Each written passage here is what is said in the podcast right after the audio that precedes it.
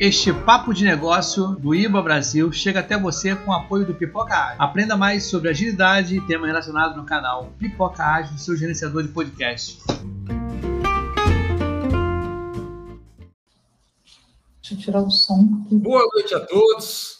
Prazer estar com vocês mais uma vez aqui no IIBA Brasil, no nosso Papo de Negócio, de todas as quartas-feiras, às 8 horas da noite. Hoje, contando com a presença ilustre de um amigo que já entra pela porta da cozinha, porque mais de casa esse convidado não pode ser, que é o Roberto Sabino, e vai falar para a gente hoje sobre a habilidade de comunicação, é uma habilidade que ele tem, eu acho que muitos dessa bancada também têm, e a dúvida é essa habilidade é uma habilidade adquirida ou será que é algo inato? Habilidade de comunicação é adquirida ou é inata? Vamos falar sobre isso daqui a pouquinho.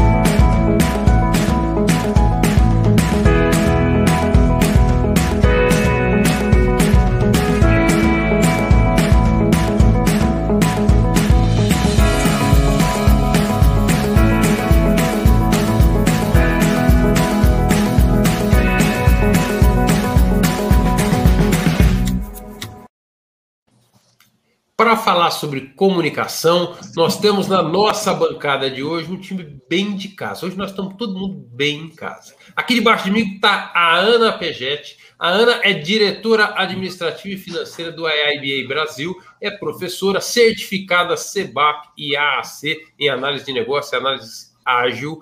Ana, boa noite, como é que você está? Tudo bem? Tudo bom, Fabrício? Boa noite, colegas. Felicidade de estar aqui de novo com vocês.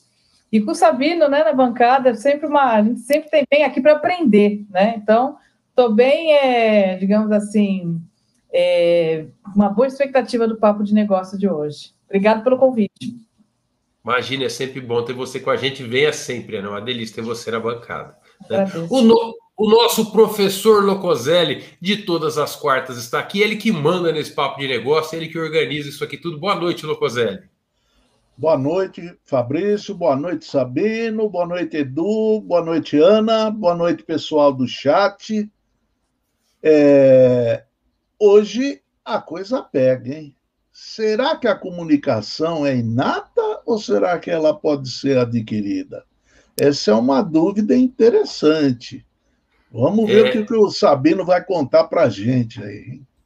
Eu também estou curioso aqui o que, que Sabino vai trazer dessa informação, até porque tem outras habilidades que eu tenho essa mesma dúvida, o quanto que são inatas e o quanto que são adquiridas.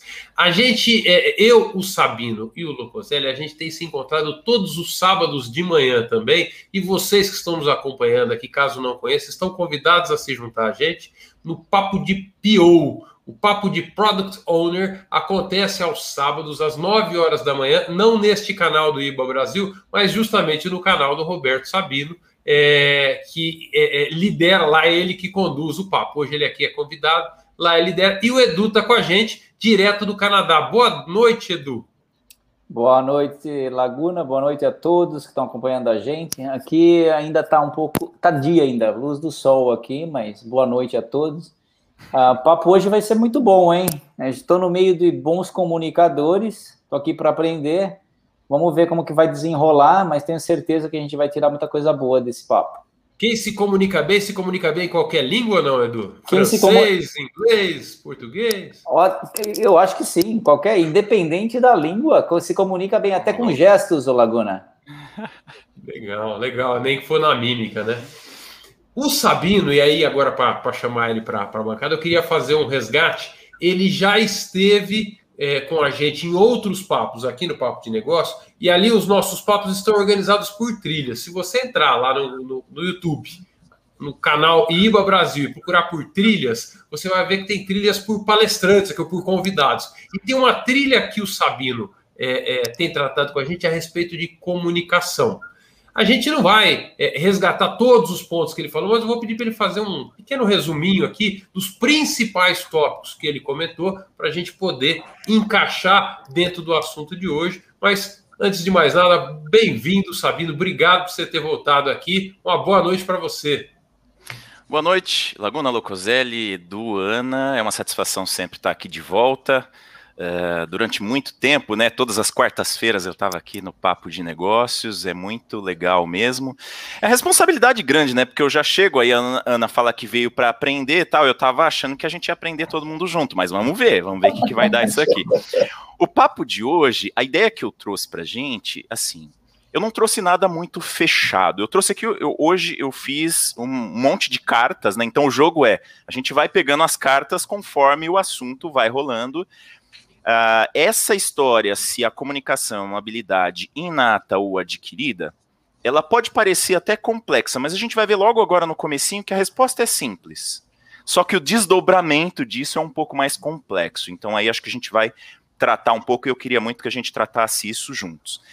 Se a gente for olhar para os papos anteriores, nos papos anteriores a gente foi muito mais conceitual. E aí nós trouxemos conceitos de o que é comunicação verbal, não verbal e paraverbal.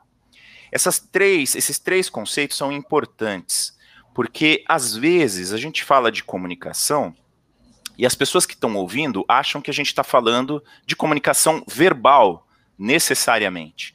Porque ela talvez seja aquela que a gente, uh, não que a gente conheça mais necessariamente, mas é aquela a qual a gente se refere mais frequentemente, que é aquilo que a gente fala. Então, por exemplo, agora aqui, eu estou fazendo uma comunicação verbal. Mas essa comunicação verbal, ela está carregada de outras coisas. Uma comunicação não verbal, né? Que são os meus gestos, minhas expressões, a, as coisas, até o cenário que eu montei aqui pode ser uma comunicação, né? E a comunicação paraverbal, que nós vimos que é uma comunicação que ela age quase como a verbal, mas não é. Que aí a gente está falando de entonação, rapidez né, da fala, o quanto rápido ou não a gente está falando, isso é a comunicação paraverbal. Então a gente pode pegar essas três, esses três tipos de comunicação e entender que a comunicação mais abrangente é, é assim. Uh, outra coisa que nós vimos também é como que esta comunicação ou como é, essa habilidade de comunicação influencia nos projetos de TI, na engenharia de requisitos, no dia a dia das reuniões, porque tem mais a ver com o nosso papo aqui de análise de negócios, né? Então, como é que a gente traz essas questões da comunicação no nosso dia a dia?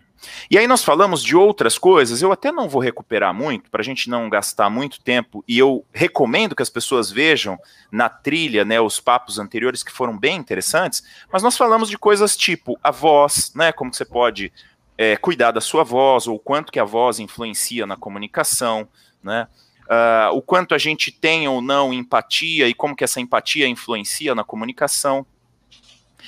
E aí a gente desemboca no papo de hoje, e a ideia de hoje, a gente trouxe é, três uh, grandes grupos de informações aqui que eu queria debater bem com vocês. Que é a diferença do cérebro masculino e do feminino, a teoria do cérebro trino e a memória.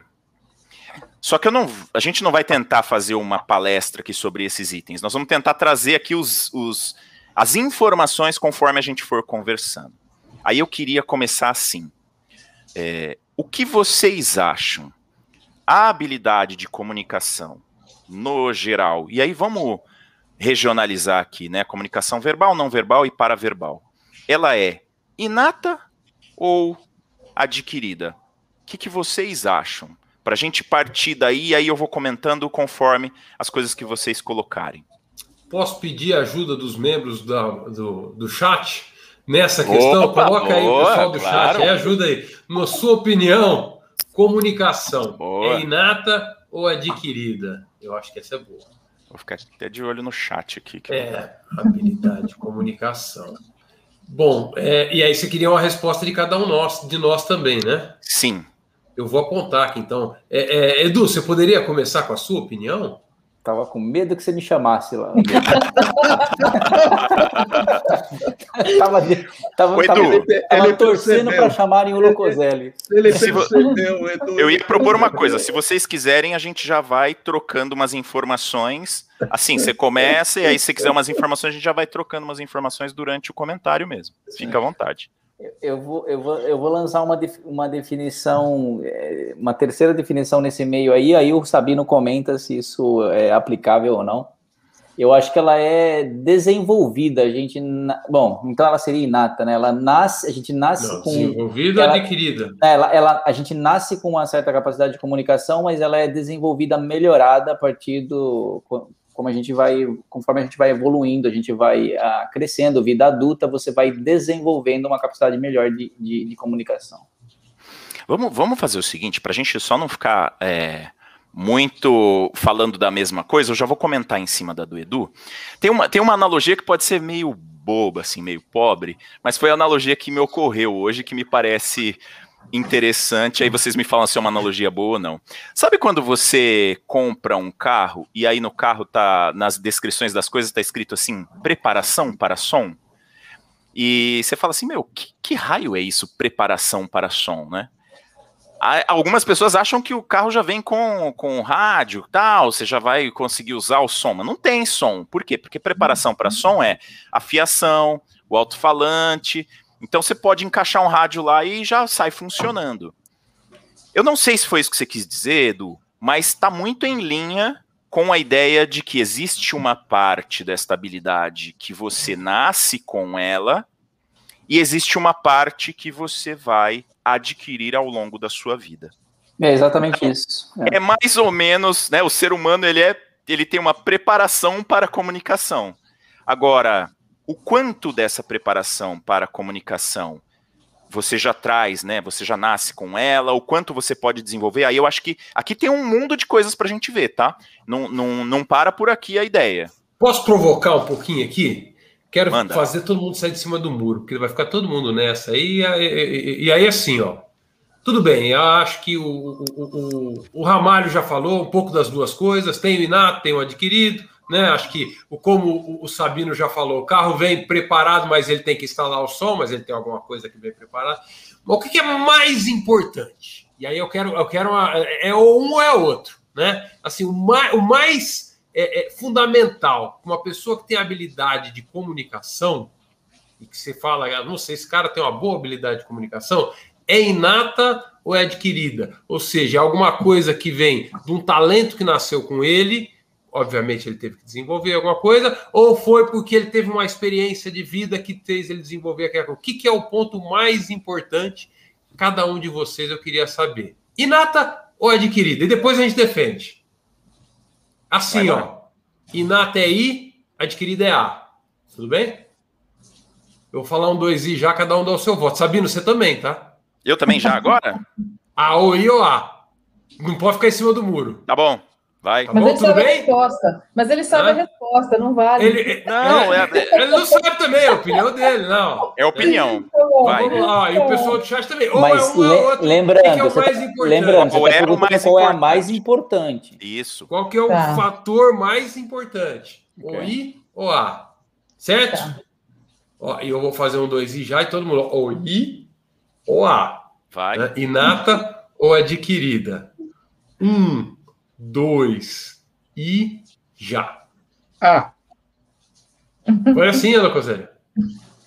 Assim, Ana Tamo, Cosélia? tamo junto. Tamo todo mundo. Todo mundo tamo foi todo no ar. mundo. E ó, o Ramalho eu- foi eu inato, ó. O Ramalho mandou um I, ó. Aqui a turma da bancada, Ramalho, tá, tá, tá fácil hoje. Por que não- ir? A gente não combinou, não, viu, Ramalho? Todo mundo foi de A. Deixa os comentários para você, Sabino. Olha só, tem, tem uma coisa interessante aí, né? A gente está dizendo a respeito, e aí tem uma coisa que eu acho que a gente vai, vai tocar em alguns pontos ah, um pouco ah, delicados, tá? Por exemplo, a gente tem pessoas que têm algum tipo de deficiência, seja uma deficiência grave ou uma deficiência leve, e que tem problemas de comunicação. A gente tem, por exemplo, um quadro que hoje é chamado de é, espectro, né, que é o autismo, que até muito tempo não se conhecia muito sobre ele. E ele, por que, que ele é um espectro? Porque existe o autismo bem leve, que você nem percebe que ele está ali, e tem o autismo bem grave, que faz com que a pessoa não tenha habilidades é, de relacionamento interpessoal. Né? Então, vamos excluir essas coisas, só que hoje em dia é difícil excluir todas essas coisas, porque, gente, tem tanta, tanta, tanta coisa que pode, né? Ah, o fulano. Aí hoje em dia, né? Você vê, aí alguém fala que tem dislexia, aí o outro tem transtorno do déficit de atenção, o outro tem não sei o que. Tem tantos nomes, tantas coisas, que é difícil a gente dizer assim, não, vamos, vamos tirar todas essas coisas, vamos deixar de lado todas essas coisas, mas vamos tentar fazer isso. Então as pessoas, vamos pegar um, uma média das pessoas, as pessoas têm a mesma capacidade mais ou menos de adquirir comunicação. Elas têm mais ou menos a mesma preparação para som, né? No, na analogia do carro. Ou seja, Só você que... fez o, o cuidado de tirar aqueles que a gente chama de inaptos, né? Por alguma deficiência que não é uma coisa natural. Não é uma coisa natural. E assim, seja, qual é a porção? Isso. E assim, se você me perguntar, por exemplo, cara, qual é a proporção disso hoje? É grande. Eu não sei dizer quanto é. Eu andei vendo algumas coisas, por exemplo, se você for pegar a, a, o espectro autista desde a síndrome de Asperger, que é um dos mais, mais brandos, cara, é, eu não lembro, eu não vou dar um número aqui, porque eu não olhei esse número de novo, mas é muito alto. É muito alto. O percentual da população que tem é, algo, alguma coisa assim. Isso influencia na comunicação. Só que eu queria já trazer uma outra informação para a gente rodar um pouco mais uma vez. Isso eu estou falando do momento do nascimento, mais ou menos, né? Porque depois vai acontecer um monte de coisas. Vai acontecer, por exemplo, a alimentação. Vai acontecer, por exemplo, o ambiente onde esta criança vai se desenvolver vai acontecer, por exemplo, a cultura onde essa criança vai se desenvolver. Quer ver uma coisa interessante de cultura? Tem alguns países que o tratamento para uma criança do sexo masculino e do sexo feminino é totalmente diferente em relação a como essa pessoa, né, essa criança vai estudar, como ela vai se relacionar com os outros, quais oportunidades ela vai ter. Outras culturas vão ter, vão ter diferenças por causa de raça, de credo, de outras coisas. Então, aí Olha só como já começa desde o nascimento um monte de variáveis, e essas variáveis nem sempre a gente enxerga. E aí, talvez seja fácil pegar na idade adulta e falar assim: ó, Fulano se comunica bem, Fulano é um bom comunicador, Fulano não sei o quê. Mas e todo esse passado? O que aconteceu? Então, por isso que eu acho que a habilidade adquirida é mais importante, mas eu coloco nesse mais importante todas essas variáveis, inclusive possibilidades de se alimentar bem, possibilidades de ter um organismo saudável, doenças que você teve na infância ou não, né? O, o ambiente, a cultura, tudo isso. Então aí o, o, adquirido ele se torna muito, muito mais importante na minha visão. Mas assim, é, é muito de opinião, tá? E bacana que você comentou da, da dos inaptos para alguma coisa. E, e eu estou extrapolando bastante a comunicação como uma habilidade, porque tem várias outras que eu acho que essa essa, essa analogia se expande, né? Então, será que eu sou é, é, é, ruim de jogar futebol porque eu, eu, nasci com dois pés esquerdo ou porque eu não treinei adequadamente, né? É, é, então, acho que isso, isso dá para expandir. Mas, de fato, uma pessoa que tem uma deficiência física, motora, vai ter mais dificuldade de ser um bom jogador de futebol. Uma pessoa que tem uma deficiência de fala vai ter mais dificuldade. Posso já trazer, pra, pra posso já trazer eu, um negocinho? Eu... Vai lá, Locuselli. Eu entendo o seguinte: atrás disso tudo, é, o que faz com que a pessoa adquira habilidade de comunicação é a motivação. A, a necessidade que ela tem é, é, dentro dela, a motivação que ela tem para se comunicar. É, eu dou um exemplo. Eu tive um professor fabuloso. Fabuloso. Ele era gago. É gago. Mas ele superou essa dificuldade física dele para poder transmitir o conhecimento dele. Ele tinha uma motivação para fazer isso. Desenvolveu técnicas para superar a sua gagueira. Certo? E eu entendo que desde o começo a motivação faz a gente querer se comunicar. A criança aprende a se comunicar porque ela está motivada a se comunicar.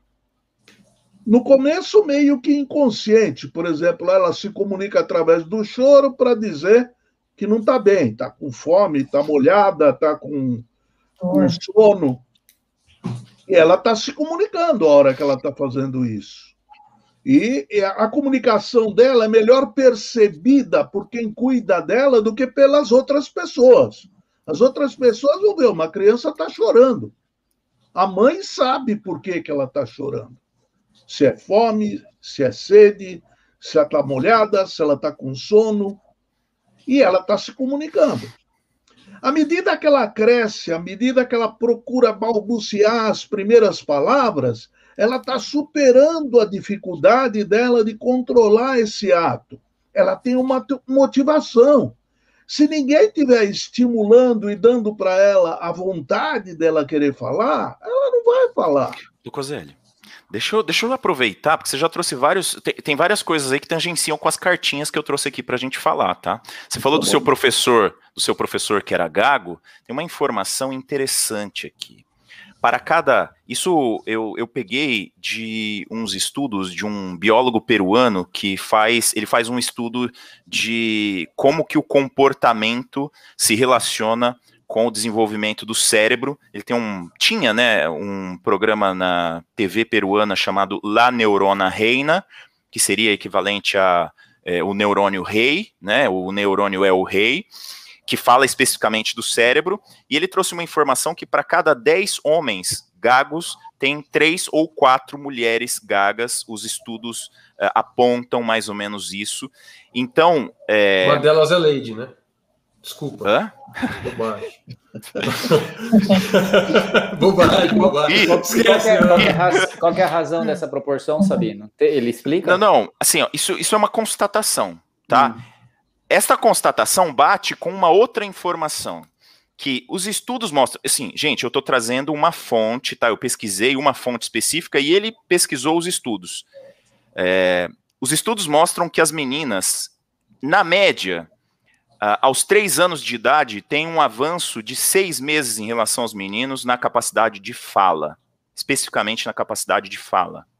Aos sete anos, essa diferença é de um ano, ou seja, é como se uma menina com sete anos ela já tem a mesma habilidade de fala que um menino aos oito. Por que isso acontece? Por causa da diferença entre o cérebro feminino e o cérebro, cérebro masculino. Então, é, o que eu por que, que eu quis pontuar aqui que o Locoselli estava falando? O Locoselli está falando muito, me parece, da média, assim, né? É, é, uma, como se fosse uma história que é fácil da gente mais ou menos uh, acompanhar. Os, os, pediatras, né? Quando você tem filhos pequenos, o pediatra fala assim: olha, quando ele estiver chorando, que, quando ele chega na idade de começar a falar, né? Quando ele estiver chorando e pedindo alguma coisa com a mãozinha assim, não dá. Deixa ele falar o que ele quer. Então, por exemplo, quer água, né? Aí a criança fica lá, ah, ah, ah. Não, o que, que você quer? Água. Então, é a motivação. Você está corretíssimo, Locoselli. Então, quanto mais motivação, mais essa criança vai se desenvolver. Isso persiste para o resto da vida. Então, imagina, por exemplo, para adquirir um segundo idioma é difícil. Tem gente que fica a vida inteira estudando inglês e não, não aprende, ou aprende esquece, ou não consegue. Cara, pega esta pessoa, joga esta pessoa num país onde as pessoas só falam inglês e ela tenha que se virar, ela vai aprender muito mais rápido, né? é a motivação, é assim, é a necessidade. Então, assim, eu estou totalmente de acordo, só que eu queria pontuar essas coisas. Então, tem algumas diferenças, por exemplo, de cérebro masculino e cérebro feminino, que os estudos apontam e que vão muito além. Eu, eu anotei algumas aqui a gente pode falar, e existem algumas coisas interessantes, como essa, por exemplo, do, do dos homens terem um acometimento de gagueira maior. Então, é, de, assim, qual é a relação que ele fez, tá? Que, que o, este biólogo fez uh, o cérebro feminino ele utiliza melhor a conexão entre o hemisfério direito e esquerdo, porque o corpo caloso tem mais ou menos 250 milhões de fibras, enquanto o cérebro masculino tem apenas 200 milhões de fibras. Então, pensa, é uma diferença de 200 milhões para 250 milhões. É, é uma diferença significativa de número. Então, o cérebro feminino, ele consegue conectar melhor o lado direito com o esquerdo. O que que isso faz? Isso faz com que o cérebro consiga readequar a fala e existem estruturas ainda do lado direito no cérebro feminino que podem reproduzir fala, enquanto no cérebro masculino estaria mais restrito ao lado esquerdo, né? A fala. Estas coisas, assim, você é, vai achar estudos que levam um pouquinho mais para um lado, um pouquinho mais para o outro, mas ele tirou uma média e me parece que, assim, bate um pouco, né? Essas questões, por exemplo, de que as meninas, na média, falam um pouquinho mais, é, falam um pouco melhor, se comunicam melhor, bate um pouco com o que a gente vê no dia a dia. Só para a gente fechar, fechar não, né? Para eu fechar essa, essa fala aqui do, do cérebro masculino e do cérebro feminino, tem uma informação importante que eu acho que todos aqui já sabem, provavelmente todos que estão assistindo já sabem, mas todo cérebro ele começa como cérebro feminino, né? Então, na espécie humana, o feto ele começa como um feto, é, como um feto feminino, e depois é a descarga de testosterona, é a descarga de hormônio que promove modificações no corpo para que ele se torne um, um, um, um feto masculino, para que ele, ele se desenvolva, né? Então, o, o que parece fazer diferença nas estruturas físicas cerebrais, e aí, estruturas físicas, o cérebro masculino é mais pesado, mesmo que seja do mesmo tamanho, só que em média ele é maior, então tem uma série de diferenças físicas, isso é interessante. E essas diferenças físicas parecem acontecer por causa da descarga de testosterona que ocorre durante o desenvolvimento do feto, o que parece ser interessante porque determina algumas coisas, né? Ou, ou, ou muda algumas coisas. E, ah, tem, tem mais uma coisinha para fechar. Quando eu falo cérebro feminino e cérebro masculino, eu não estou querendo dizer homem e mulher. Isso, isso tem uma coisa interessante. Na média, as mulheres têm um cérebro mais feminino e na média os homens têm um cérebro mais masculino. Mas você vai encontrar pessoas, por exemplo, uma diretora de uma grande empresa que você vê que ela é muito mandona, não sei o que, as pessoas normalmente não falam assim, ah, essa daí se comporta, né, parece que se comporta como homem. Por quê? Porque o cérebro, as características do cérebro masculino e feminino estão presentes tanto em homens quanto em mulheres, mas na média mais presentes características masculinas no cérebro masculino e características mais femininas no cérebro feminino. As pessoas que se desenvolvem melhor, que têm uma melhor capacidade de comunicação, às vezes têm características dos, do, dos dois tipos de cérebro. Isso é interessante. Agora eu vou, vou liberar um pouco para vocês falarem que eu falei demais. Ah, é, é, é, eu fiquei imaginando aqui é, o bebê lá dentro da barriga da mãe é, e, e, ainda naquele momento que o cérebro é feminino e ele pensa, nossa, onde eu estou? O que, será esse mundo? O que é que eu vou encarar pela frente? Como é que vai ser meus desafios? Aí vem aquela descarga de testosterona, pô, será que o Parmeira vai jogar hoje, né? Então, assim, dá uma emburrecida naquela momento. Brincadeira. Deixa, deixa, deixa eu trazer aqui para os comentários, alguns comentários que eu achei interessante, resgatando daquilo que o Locoselli estava falando no início, que ele falou da, da motivação que aí o professor dele desenvolveu, a Lara Scarlett falou. Acredito que ambas, inato e, e adquirido, certas pessoas têm vocação inata. Então, aquilo que o Locosé está chamando de motivação, ela chamou de vocação, que é um chamado, o chamado do seu professor, por exemplo. Né? Vocação inata mais forte para a comunicação. Porém, mesmo se não for o caso, através do desenvolvimento de habilidades pessoais, a maioria consegue melhorar. O Guerreiro lembrou de um caso muito interessante aqui, e ainda dentro daquilo que o Locoselli falou, que o professor Locoselli diz é verdade. Seu exemplo me lembrou o filme O Discurso do Rei. Para quem não viu esse filme, era um príncipe que era gago e teve que assumir o papel de rei e tinha que fazer um discurso em plena, em plena é, é, guerra mundial. E é, esse discurso tinha que é, unir toda a nação. E aí ele fez todo um treinamento e uma capacitação para conseguir fazer o discurso sem gaguejar, e ele desenvolveu essa competência. Então, é uma competência que, mesmo quem tem uma dificuldade como a gagueira, que é uma dificuldade bastante inata, vamos dizer assim, ou, bastante pessoal, né? não sei se inata, porque ela também pode ser desenvolvida, mas bastante pessoal e limitante, ele pode sobrepor essa barreira desde que ele tenha a motivação para tal, e o Sabino deu alguns exemplos de motivação, mas depois ele foi trazendo para esse lado do cérebro masculino, cérebro feminino. Eu gostaria de saber dos outros membros da bancada se vocês percebem essas diferenças entre os cérebros masculinos e femininos, o pessoal do chat também. E, em, quando vocês percebem isso? Ou como é que esses cérebros se, se comunicam? Olha, eu vou ser honesta, isso para mim é uma novidade, né? Porque a gente vê, é, assim, eu, eu vejo em casa, né? Eu sou mãe de três meninos. E eu tenho um que é muito mais quieto, tenho outro que assim tem uma habilidade de comunicação, né, em todos os aspectos da comunicação. E, e aquilo que eu falei é, é menino, né? Mas por um outro lado, a gente vê também que grande parte, né, dos ambientes, pelo menos de trabalho que eu, eu tenho atuado, as mulheres têm um, um viés de comunicação mais, assim, é, tem uma maior facilidade para realmente para a comunicação né? Então, e, e, aí eu só complemento que eu concordo com o professor Locoselli da necessidade, né, da, de você ter que, é, de você se desenvolver, principalmente em questões de comunicação, por causa da necessidade, né, de, de, de atuar numa função, de exercer uma função, de fazer um trabalho, né? A gente que atua em projetos e atua principalmente como analista de negócios, gente, a, a, essa capacidade de comunicação, ela é fundamental, Tá? Então, muitas vezes você não tem, você tem dificuldade, você tem outras características, né? Você é tímido, você é uma pessoa que tem um problema de fala, não sei, e você realmente, a necessidade faz com que você busque meios para é, superar, né, essa sua, digamos assim, como que eu vou dizer, essa sua, vou falar deficiência, mas não seria uma deficiência, né? Uma limitação. Dificuldade, né? Essa, essa dificuldade, essa limitação.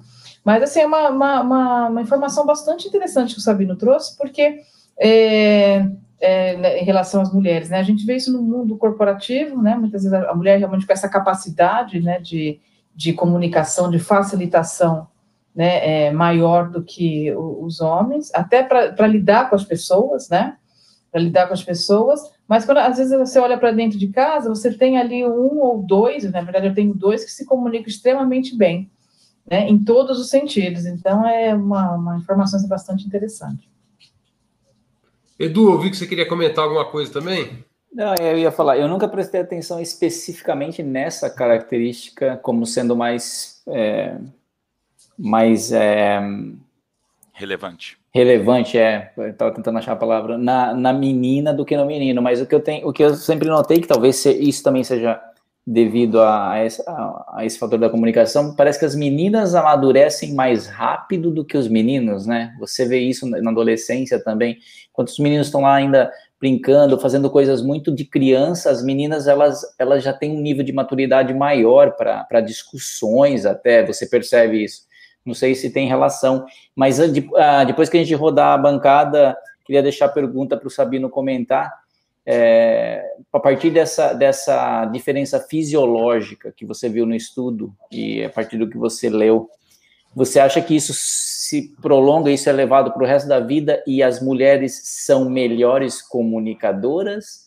Ou os homens também podem chegar naquele mesmo nível e, e superar essa diferença que você contou aí dos 200, 250 milhões de, de neurônios, acho que você falou, né?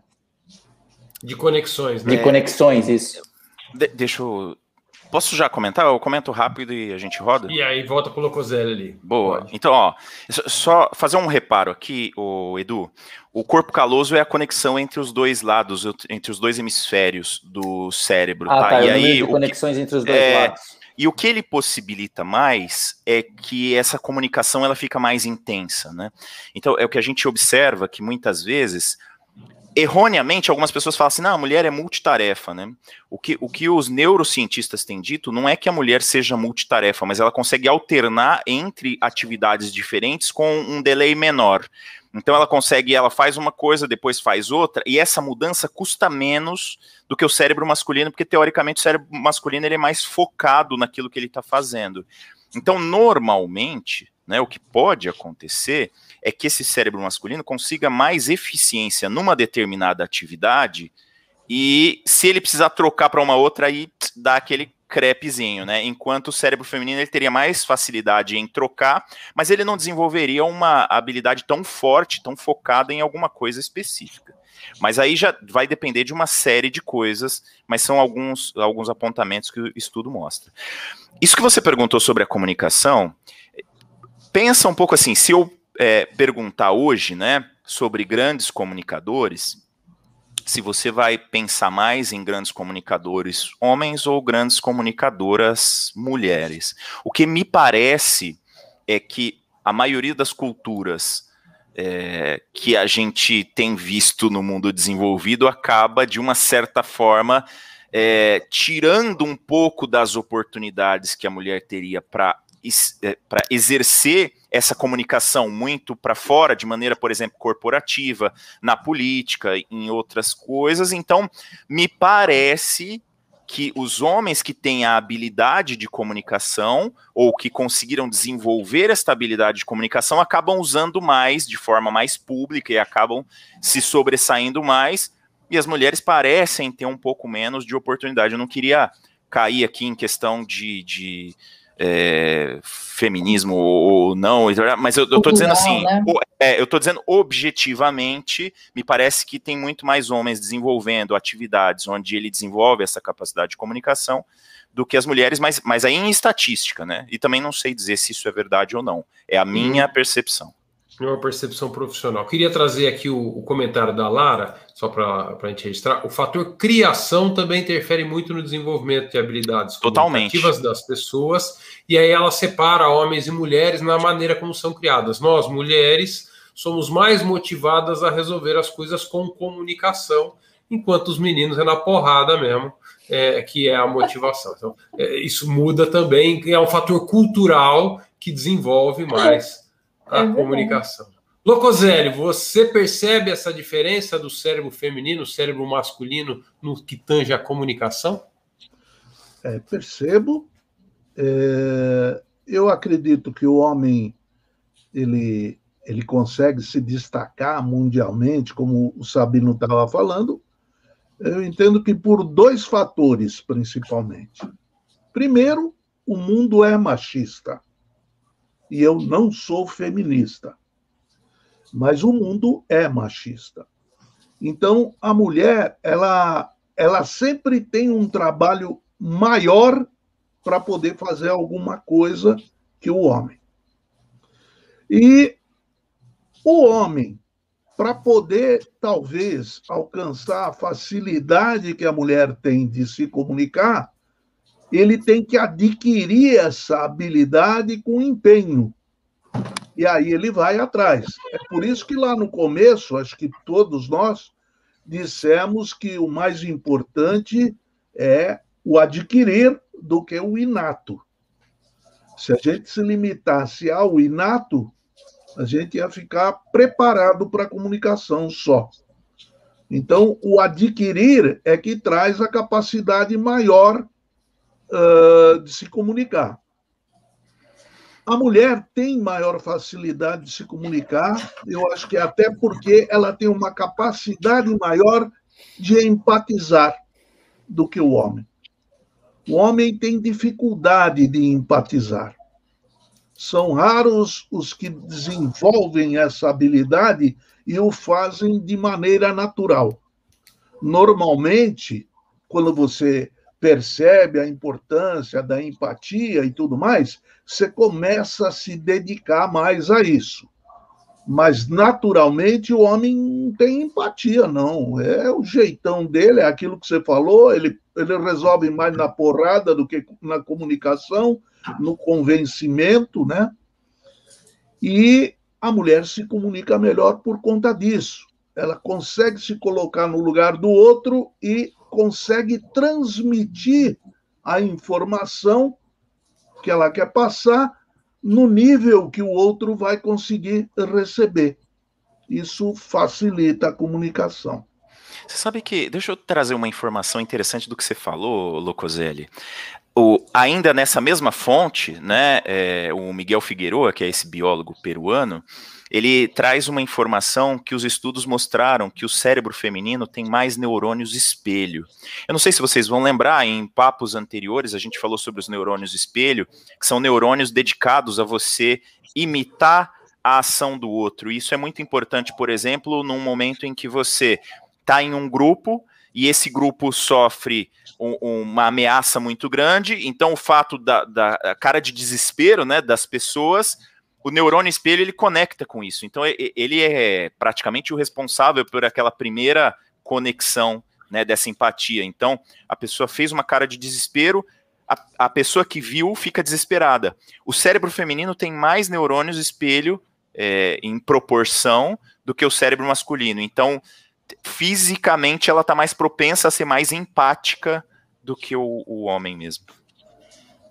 É, é, essa diferença entre o, o, cérebro masculino e o feminino, interessante você falar da conexão entre os dois cérebros. Eu queria relembrar que o, os hemisférios do cérebro eles têm funções distintas ou é, principais distintas. Né? O lado direito é aquele que mais ligado à criatividade, à emoção, é, e o lado esquerdo mais ligado à razão, e esse seria o ligado à linguagem. Né? Então, esse lado mais racional.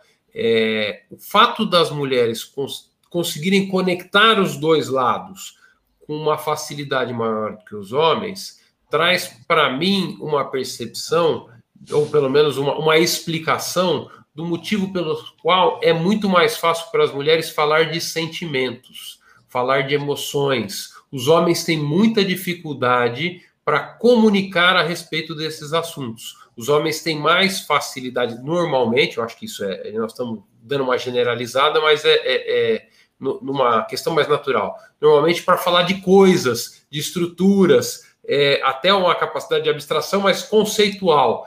Agora, se a gente estava falando que bons comunicadores é mais comum ver homens do que mulheres, eu acho que depende também do assunto. Se a gente falar nessa linha do, do relacionamento, eu diria que uma grande comunicadora que nós temos é Ana Maria Braga, é, que seria a nossa Oprah Winfrey, né, lá do, dos Estados Unidos, né, que são comunicadoras que falam de relacionamento e tem essa capacidade de empatizar muito forte, né, que é diferente da comunicação, por exemplo, que conduz que o Drauzio Varela. Só de comida, pô. Só de comida, não. Já descobrimos que o Fabrício faz de manhã, hein?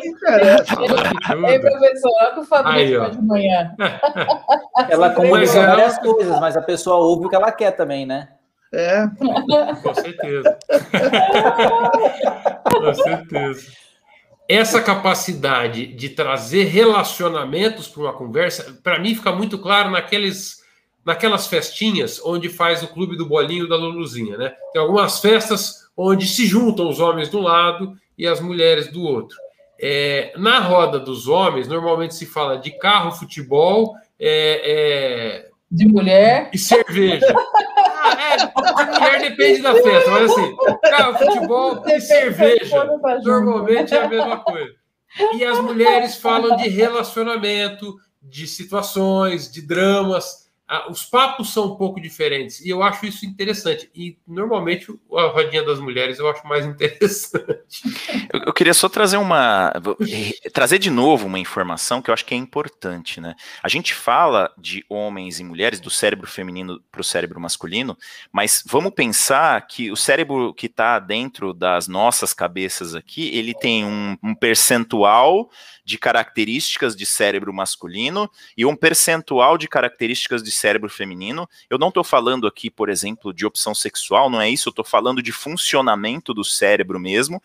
E aí cada um tem um balanceamento. Por isso que às vezes você fala assim. É, ah, essa questão me confunde um pouco, sabe? Quando você fala isso, é que no começo falou assim: as mulheres têm um volume de conexões a mais, ou seja, o, o, a anatomia do cérebro feminino é diferente da anatomia do cérebro masculino. Agora, quando você fala que a gente é mais ou menos, quer dizer que essa anatomia, então, não é tão 0 a 1 um, assim, Ó, é isso?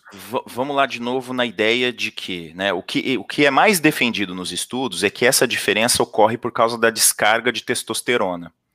Se você for fazer uma medição de testosterona nas pessoas, você vai ver que ela varia muito em homens e em mulheres, mas é óbvio que os homens têm mais testosterona que as mulheres, na média, a menos que o que a pessoa, por exemplo, um homem que tem algum distúrbio de glândula ou a mulher também pode inverter isso em algum momento, mas a, a, a presença de testosterona ela é muito mais alta nos homens do que nas mulheres, embora as mulheres também tenham testosterona, só que a presença da testosterona nos homens varia demais. Então tem algumas características que mostram é, os homens que têm uma, uma quantidade de, de é, testosterona menor ou maior. Por exemplo, a agressividade é diretamente proporcional à testosterona. Tem alguns documentários, aí assim, eu vou falar rapidamente para a gente não, não enviesar muito para isso, mas tem alguns documentários que mostram, é, eles fazem estudos e eles dão uma carga de testosterona é, na pessoa para ver qual o que, que muda no comportamento e a mudança é absurdamente visível assim ah, sem a testosterona o cara tomou essa decisão quando ele estava é, sob efeito, sob efeito, entre aspas, da testosterona, ele tomou essa outra decisão. E como isso varia ao longo da vida, então você tem também uma variação destas características. Vamos pegar uma delas, a agressividade. Assim como a agressividade faz com que os meninos brinquem de lutinha, né? Sai uhum. chutando um ao outro e tal, não sei o quê. Da mesma forma, essa mesma agressividade pode ser o que impulsiona a eu vou fazer isso, eu vou estudar essa determinada coisa. Então, pode ser um, um, é, uma ajuda no impulso de fazer as né? coisas. É. Foi, foi importante você destacar isso, porque o, o nível de te testosterona no homem tem a ver com a motivação dele também. Sim. Se cai o nível de testosterona nele, ele fica mais apático, ele, fica, é, ele é. fica mais motivado, ele não tem o elan natural que é necessário para você enfrentar um dia a dia numa organização. A impulsividade então, que o Sabino falou, né? É, não, a impulsividade é um dos aspectos que a testosterona traz, mas o outro é a motivação, a vontade de realizar, a vontade de fazer as coisas acontecerem também está ligado ao nível de testosterona. Tá. Ó, eu queria trazer o um comentário da Lara que eu achei interessante e que vai é, de acordo com o que o Sabino comentou. Os neurônios espelho também estão ligados hum. ao autismo. O espectro autista afeta o sistema nervoso e os neurônios espelho, o que dificulta com empatia e comunicação. E isso faz muito sentido porque a maior parte dos autistas são homens, é muito mais comum nos homens do que nas mulheres. Então, acho que se liga aí a esse aspecto do, da descarga de testosterona e a, e a, a, a redução do número de é, neurônios espelho. Essa, essa, esta relação é, é, difícil da gente sentenciar, mas ela faz muito sentido, né? É, tanto a questão dos neurônios espelho estarem afetados e diminuir essa empatia, quanto a questão também de ligar a testosterona. Mas, mas existe muita dúvida ainda sobre a, o, o, mecanismo né, que faz o autismo acontecer. Mas, mas concordo com o comentário, tá, tá certinho. Legal. Como vocês, como vocês estão de. Eu, eu tava querendo trazer um dos outros dois temas, pelo menos, porque eu já vi que nós estamos 10 para as 9. Traz mais um, traz mais um, traz mais um, traz mais um. É, eu, vou, eu vou deixar de lado aqui o cérebro trino, porque nós já falamos dele, nós já tangenciamos ele nos papos anteriores. Eu queria falar um pouquinho mais da memória, até porque teve umas informações aqui que eu. Eu reforcei umas conexões sinápticas que eu tinha do passado, mas que estavam já quase desconectando. E tem uma coisa interessante, né? Eu vi um estudo da UFRJ hoje, à tarde. Existem algumas teorias sobre. Vamos voltar um pouquinho na questão da linguagem, né? E, e existem alguns estudos que mostram que a linguagem ela tá é uma mescla ou pelo menos uma teoria que mostra que é uma mescla de coisas que você adquirir com a sua memória de procedimento e coisas que você adquire com a sua memória declarativa. Vou, vou só fazer um passinho atrás para falar um pouquinho de cada uma delas, porque nós não trouxemos esse tema ainda nos, nos nossos papos. A memória, ela tem dois grandes grupos de funcionamento. Um deles, que é a memória de procedimento. Essa memória de procedimento é onde estão armazenadas as coisas que você consegue fazer sem você pensar naquilo que você está fazendo. Então você adquire uma habilidade, você começa a usar essa habilidade, você treina essa habilidade, em algum momento você tem essa habilidade. Por exemplo, dirigir. Acho que a gente sempre usa esse exemplo, né? Porque muita gente dirige, muita gente consegue entender. Você começa a aprender a dirigir, você não sabe o que você está fazendo. Aí é difícil. Aí, de repente, você começa a achar mais fácil. Um belo dia, você chega num lugar e fala assim, cara, como que eu cheguei até aqui? Eu não lembro de ter é, acelerado, de ter virado, eu estava conversando e de repente eu já cheguei. É como se o seu cérebro apagasse aquela coisa que você estava fazendo. Por quê? Porque as habilidades que você adquire e que estão nessa sua memória de procedimento, você consegue fazer sem passar pelo seu pelo seu nível consciente. Tanto é que ela é chamada de memória implícita. Em oposição, não é exatamente oposição, mas vamos, vamos dizer, em oposição a isso, você tem a memória declarativa, que é aquela explícita, que é aquela que você busca. É como se você fizesse lá a busca nas informações para você poder trabalhar com aquilo.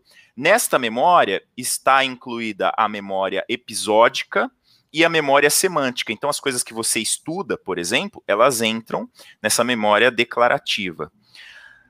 O que esse estudo da UFRJ mostra é que a habilidade de falar um idioma, principalmente o seu idioma materno, ele está distribuído entre a memória de procedimento e a memória declarativa. Então existe uma parte, e isso, assim, tem uma série de informações que a gente não vai conseguir aqui é, passar por elas, mas que eu achei muito interessante para o nosso papo inicial, que é assim, a habilidade de falar, né? Vamos pensar agora na habilidade de se comunicar pela fala. Tem um pedaço que é que nem dirigir. Você aprendeu, você tem, você faz e você não pensa nisso. Quem fala mais do que um idioma percebe isso, né? Você está falando o seu idioma materno, você pensa e sai pensa e sai, pensa e sai. De vez em quando você tem que parar para pensar o que você vai falar, mas na maioria das vezes você pode ir falando. Quando você vai falar um outro idioma, você tem que ficar pensando, né?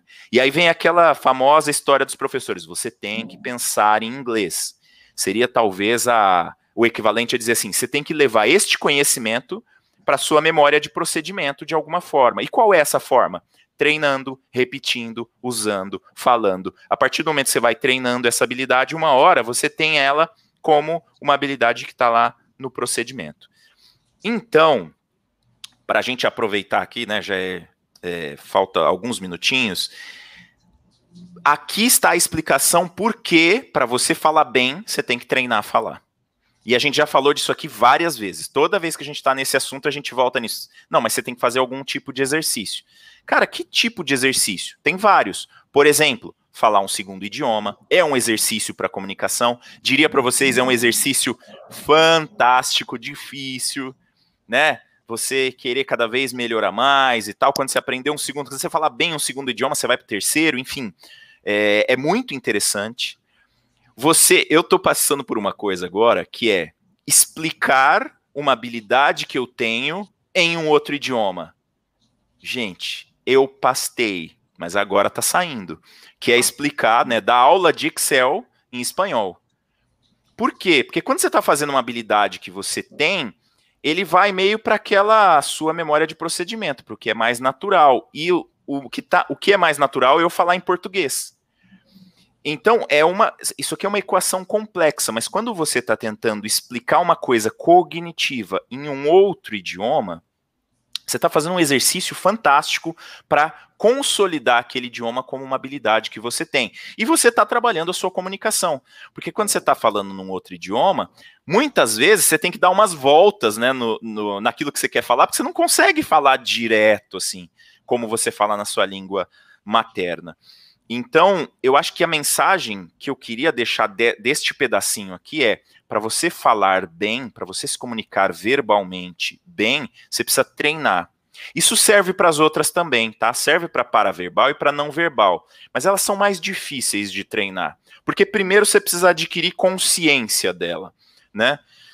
E a gente não tem tanta consciência da nossa comunicação não verbal e da nossa comunicação paraverbal do que a gente tem da nossa comunicação verbal. Mas comunicação é também uma habilidade que você tem que treinar. Você pode treinar de várias formas, né?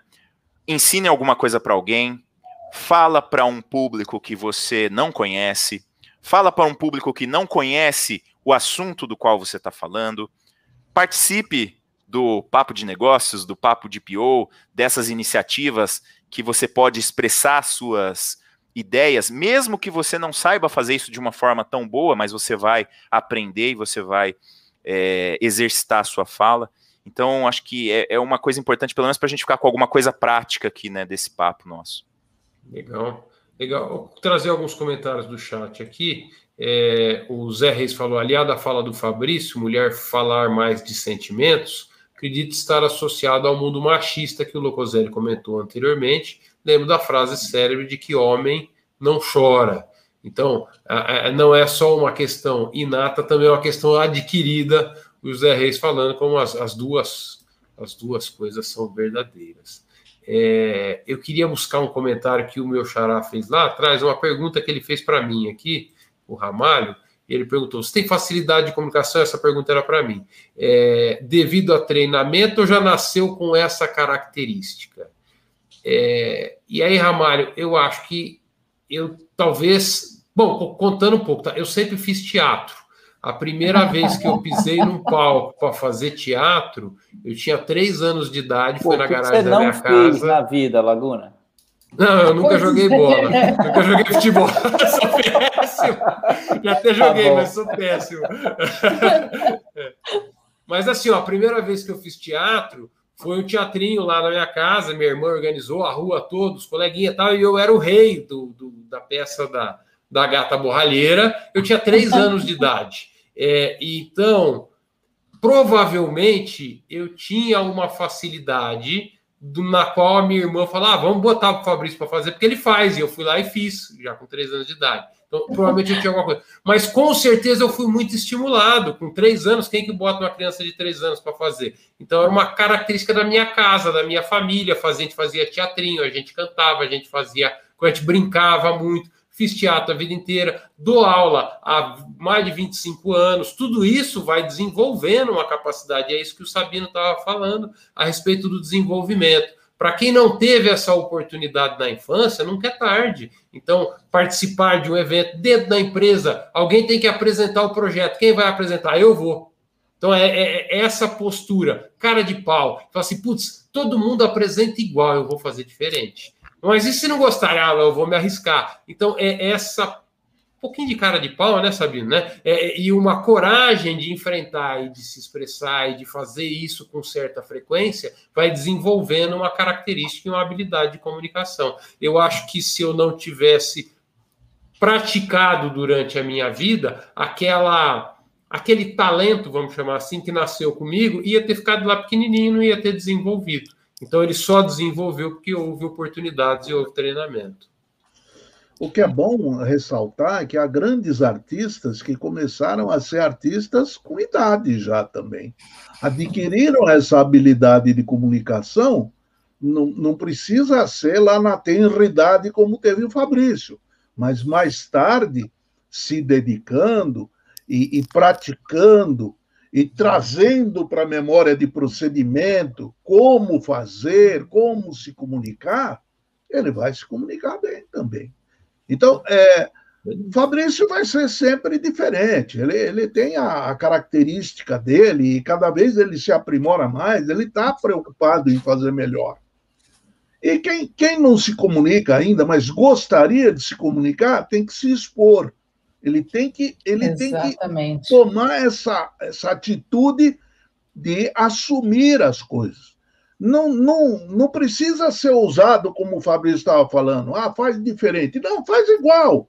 Começa a se comunicar do mesmo jeito que os outros fazem. Depois você pode ter o seu jeitão de fazer diferente. Tá? Uhum. Ser ousado desde pequenininho aí, ó. É. Alguém mandou um abraço para você, Ana. Ah, o filho, ah, foi próprio, é o comunicador. eles não estão em casa, eles foram, eles foram para casa do, do, do pai hoje, né? Mas não aguentou de saudade aqui, estou te acompanhando. Mas assim, agora, já quem falou oi, filho, aqui, eu estava para falar uma coisa também, né? é, parece que não, mas a gente percebe, eu sei que já estamos aqui quase estourando, mas as pessoas também que, de alguma forma, né, é, têm esse relacionamento de maternidade, de, de paternidade, elas têm uma empatia maior com o outro. Tá? Não estou falando que não, né, os outros não são empáticos, mas você, por natureza, né, a tua natureza faz com que você veja o outro com outros olhos, né, e tente realmente é, desenvolver a, a, a vê a necessidade do outro também, a forma como o outro se comunica e tenta né, é, se desenvolver de uma forma que você chegue né, a ele. Eu acho que isso também é um, é um fator, né, não só da mulher, mas eu, eu, percebo também isso nos homens, né? Eu acho que é o sentimento. É. Não sei se por natureza ou se por desenvolvimento. É uma oportunidade muito grande de treinar ser pai ou ser mãe, né? Talvez seja um mecanismo. Um mecanismo, é. E Daqui a pouquinho. É, é, é, dá um oi, pessoal, meus alunos que estão aí no chat participando. A, a Lara é minha aluna que está. Ah, legal. Muito legal. Está bem legal. Obrigada aí por estar tá acompanhando a gente. Tá acompanhando e prestando atenção, que é importante. Prestando né? atenção e falando bastante. Está se comunicando, está se comunicando. Gente, comunicando, vamos já ir para o nosso encerramento. É, é... Du, pode assumir o, o, o, começo ali, o que é que de hoje você tira como lição, principais pontos que te chamaram a atenção, o que é que fica de mensagem final aí para você? Claro. Ah, aprendi bastante, confesso que eu não sabia esses termos aí que o Sabino trouxe para a gente hoje, ah, dos três tipos de comunicação aprendi bastante. E eu acho que comunicação uma, é uma, uma competência essencial. Ela é uma competência. Eu, eu, eu brinco muito porque eu falo muito das habilidades do futuro, né? No sentido de que no futuro, para nós sobrevivermos no mercado de trabalho, uh, na vida corporativa, tanto no pessoal, nós temos que desenvolver essas habilidades. E uma delas é, é a competência da comunicação. Mas eu falo que ela é, de, é habilidade do futuro é porque o que vem para frente a gente tem que estar preparado para, para o que vai vir mas é uma competência, é uma habilidade do presente, agora, né? Todo mundo tem que, que ter é, essa capacidade de comunicação. E é isso que faz a gente também se diferenciar da máquina, de ser mais humano, né? Essa empatia, esse poder de, de, de comunicação e interação com o outro. Achei extremamente é, essencial que ele, como ele explicou os três tipos de comunicação e que a gente aprendeu aqui hoje, achei muito bom. E uma coisa que eu queria lembrar, quando ele falou do idioma, achei muito interessante, eu já vi num, num artigo publicado que essa história de aprender uma nova, um novo idioma, uma nova linguagem, é uma das formas, tem várias formas, mas é uma das formas mais poderosas para você fazer com que seu cérebro crie novas conexões. Isso é incrível, é porque verdade. isso combate, por exemplo, a falta, a falha da memória no futuro, no envelhecimento.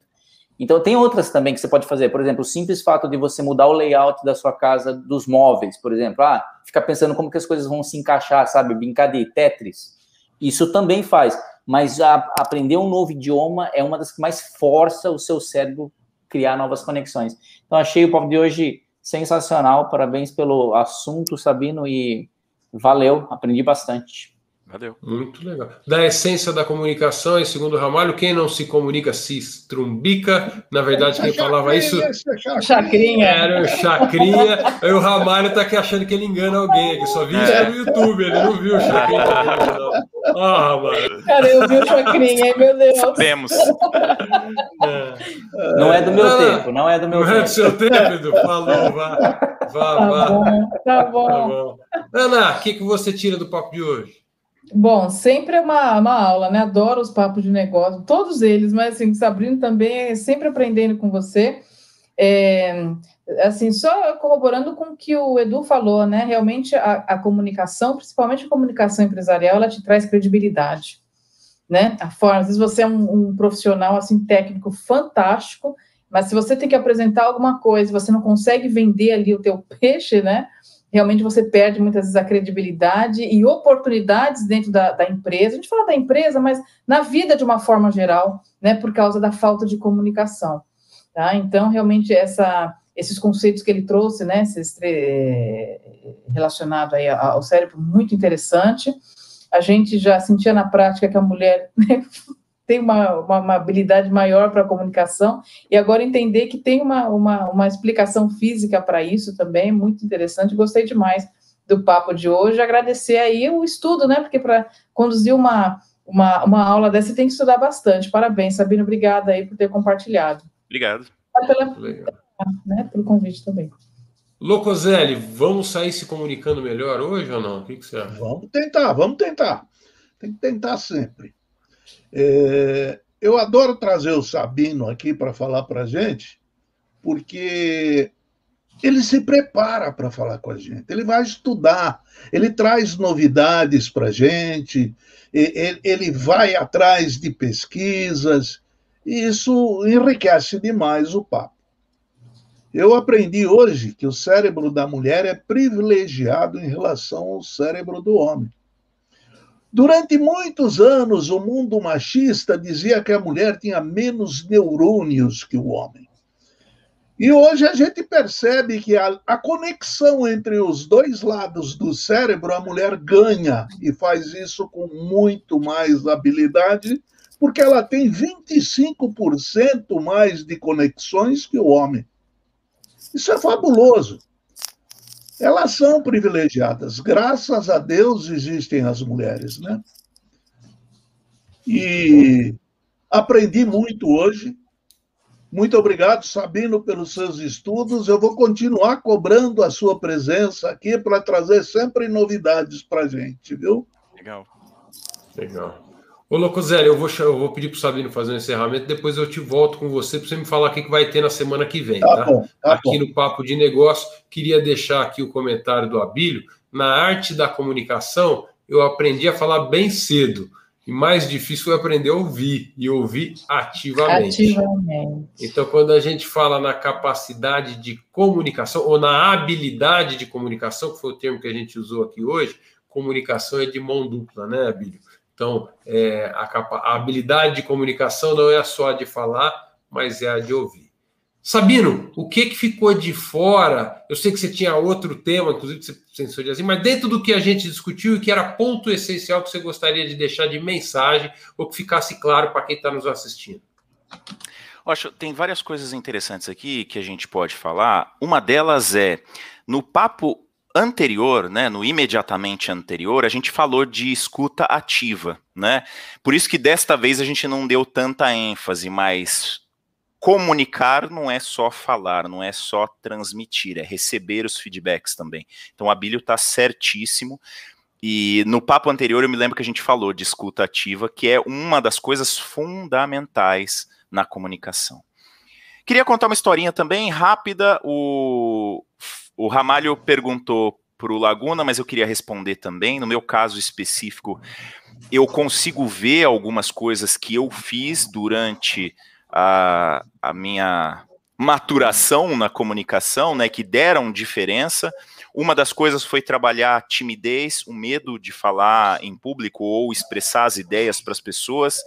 Só que tem uma outra coisa, e isso veio, assim, eu acho que a gente já comentou isso rapidamente, como é um pouquinho polêmico, eu preferi não falar, mas assim, existem alguns estudos que mostram que o medo de falar em público, esse, essa, essa fonte né, que eu pesquisei diz que é o segundo maior medo do ser humano. Mas eu não vou falar que é o segundo, porque da outra vez que a gente falou isso, ah, mas eu não tenho medo de falar em público, não sei o quê. Na média, as pessoas têm muito medo de falar em público. Por quê? O próprio Miguel Figueroa, ele dá uma explicação para isso. Quando você está falando para o público, o público está olhando para você. Evolutivamente falando, a nossa biologia, ela, ela tem a seguinte conexão. Quando tem um monte de gente olhando para você, é porque eles estão contra você, você está fazendo alguma coisa errada. Você é a presa, você é o cara que vai você é ser é abatido, você é o alvo. Então, isso desperta em você alguns mecanismos, como, por exemplo, o mecanismo do estresse, que ele pode ser uhum. positivo. Então, vai aumentar alguns hormônios, né, como cortisol, por exemplo, isso vai disparar uma série de reações no seu corpo. Isso vai fazer, inclusive, com que a sua memória fique melhor. Então, imagina o seguinte: você se candidatou a falar em público, teve uma má experiência, essa má experiência vai grudar no seu cérebro por conta do estresse daquele momento. O estresse, ele aciona uma parte do cérebro que é o hipocampo. O hipocampo consolida a memória muito mais rápido. Por que, que eu estou falando isso? Porque nestes treinamentos tem uma coisa importante que você tem que fazer. Você tem que ir escalonando o treinamento. Então, não pega uma palestra gigantesca para, sei lá, 500 pessoas de um assunto que você não domina totalmente, de uma coisa que você não testou e vai fazer de um dia para o outro, porque isso pode ser algo muito traumático. E aí, voltando na minha história, a minha história, ela acabou, eu não sabia dessas coisas, mas ela acabou acontecendo dessa forma. Eu fui fazendo algumas coisas ao longo do tempo, fui começando, né, baby steps, passinhos de bebê. E aí, em algum momento, as pessoas começaram a falar assim: Poxa, Sabino, você fala bem em público. Isso é um reforço, isso é um feedback que reforça, te dá uma sensação de prazer. Então, você vai de segurança. Então você vai falar em público já sabendo que você tem uma boa condição. Isso baixa demais o seu estresse. No meu caso específico, o que aconteceu? Eu trabalhei na área de vendas durante dois anos antes de entrar para a área de tecnologia. Então, os meus primeiros empregos foram na área de vendas. Eu aprendi muito na prática sem saber. E foram coisas que foram acontecendo aos pouquinhos. Eu não fui colocado de uma vez. Na área de vendas, eles vão te preparando, eles vão te treinando, eles te colocam para falar pro, com um cliente mais tranquilo. Por quê? Porque você não pode estragar a imagem da empresa. Então, você vai sendo colocado né, a, aos poucos e, de repente, você está dentro desse mundo. Então, para mim, foi muito positivo. A mensagem, a finalização que eu queria fazer aqui nesse sentido é: treine sim, faça os treinos, se exponha, mas se exponha com cautela. Faça uma coisa progressiva treine mesmo, mas treine primeiro ali, né, com uma plateia de amigos, uma plateia legal, uma plateia que vai ser camarada com você. Depois você coloca alguém que você não sabe qual vai ser a reação, e aí você vai testando, você vai treinando.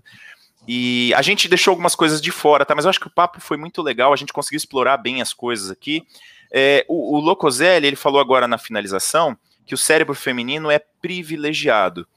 Como eu não falei todas as diferenças que eu marquei aqui, eu diria que são é, diferentes, o cérebro masculino e o feminino, eles são diferentes, mas eles são complementares. E é aí que está a maior beleza. Não é que um seja melhor que o outro, eles são diferentes e complementares. A gente pode, mais para frente, quem sabe, fazer um papo para tentar trazer esses outros itens aqui. São muito interessantes, como os dois cérebros são complementares, e isso provavelmente não é ao acaso, né? A, a, a nossa possibilidade de ter sido a que a espécie dominante no planeta Terra tem muito a ver com a nossa habilidade de trabalhar em grupo, mas isso fica para um próximo papo. Valeu. Obrigado, ó, obrigado por ter me convidado mais uma vez. Obrigado, Ana, por, por fazer esse feedback, né? Reforçando aqui o papo foi legal, que é muito bacana também. O Edu, que já está sempre lá aos sábados com a gente, já faz parte do time aqui também, então só tenho a agradecer. Muito bom. Obrigado você, Sabino, por vir aqui mais uma vez. É sempre um prazer ter você aqui na nossa casa. O Paulo ah, ah, Tardim falou: eu posso me comunicar melhor dependendo do tema que será tratado. Assim como você falou, escolhe uma audiência mais confortável e um tema Sim. mais confortável. E a partir do momento que você vai desenvolvendo, vai ficando mais fácil. Perfeito. E vai criando essas memórias positivas, que eu achei muito legal isso daí. De fato, é um estresse e esse estresse vai gravar na sua, na sua mente um sentimento. E se esse sentimento for positivo, você vai se animar a falar mais vezes. Locoselli, agora é sua vez. Agora minha que vez. Que nós é... vamos. Primeiro, primeiro, assim, vou convidar o Sabino para voltar. O dia é 15 do 9, tá? Você já sabe a minha resposta, né, Locoselli? É sim. A resposta é sim. E você determina o tema para gente, tá? 15 tá do 9, o Sabino tá de volta. Quem gostou, vem na semana que vem para ver o Peters. Ah, o que, que o, o Peters, Peters, vai falar semana que vem? O, o, Peters, o Peters deu um nome interessante para o papo dele, né? O papo dele vai, vai se chamar Mãe, eu quero ser Sebap. Oh. CBA, para quem não sabe, é o Certified Business Analysis Professional, né? o profissional uhum. certificado em análise de negócio, é a certificação top do IIBA. Então, e, e, ele, e, e, ele... e, ele, se certificou recentemente, né? É... é... ele fez parte do grupo de estudos do Guia Baboc com o nosso capítulo, né? É, da legal. turma anterior, nós temos uma turma encerrando agora em junho, mas ele fez na, na turma do ano passado e já no ano passado fez a certificação e vai compartilhar a experiência dele. Muito bom, muito legal. Eu vou, eu vou brincar aqui agora, né? Porque para fazer essas certificações hoje tem que ser rico, porque olha, o dólar está lá em cima, né, gente? O valor do dólar está judiando, né? Tá judiando.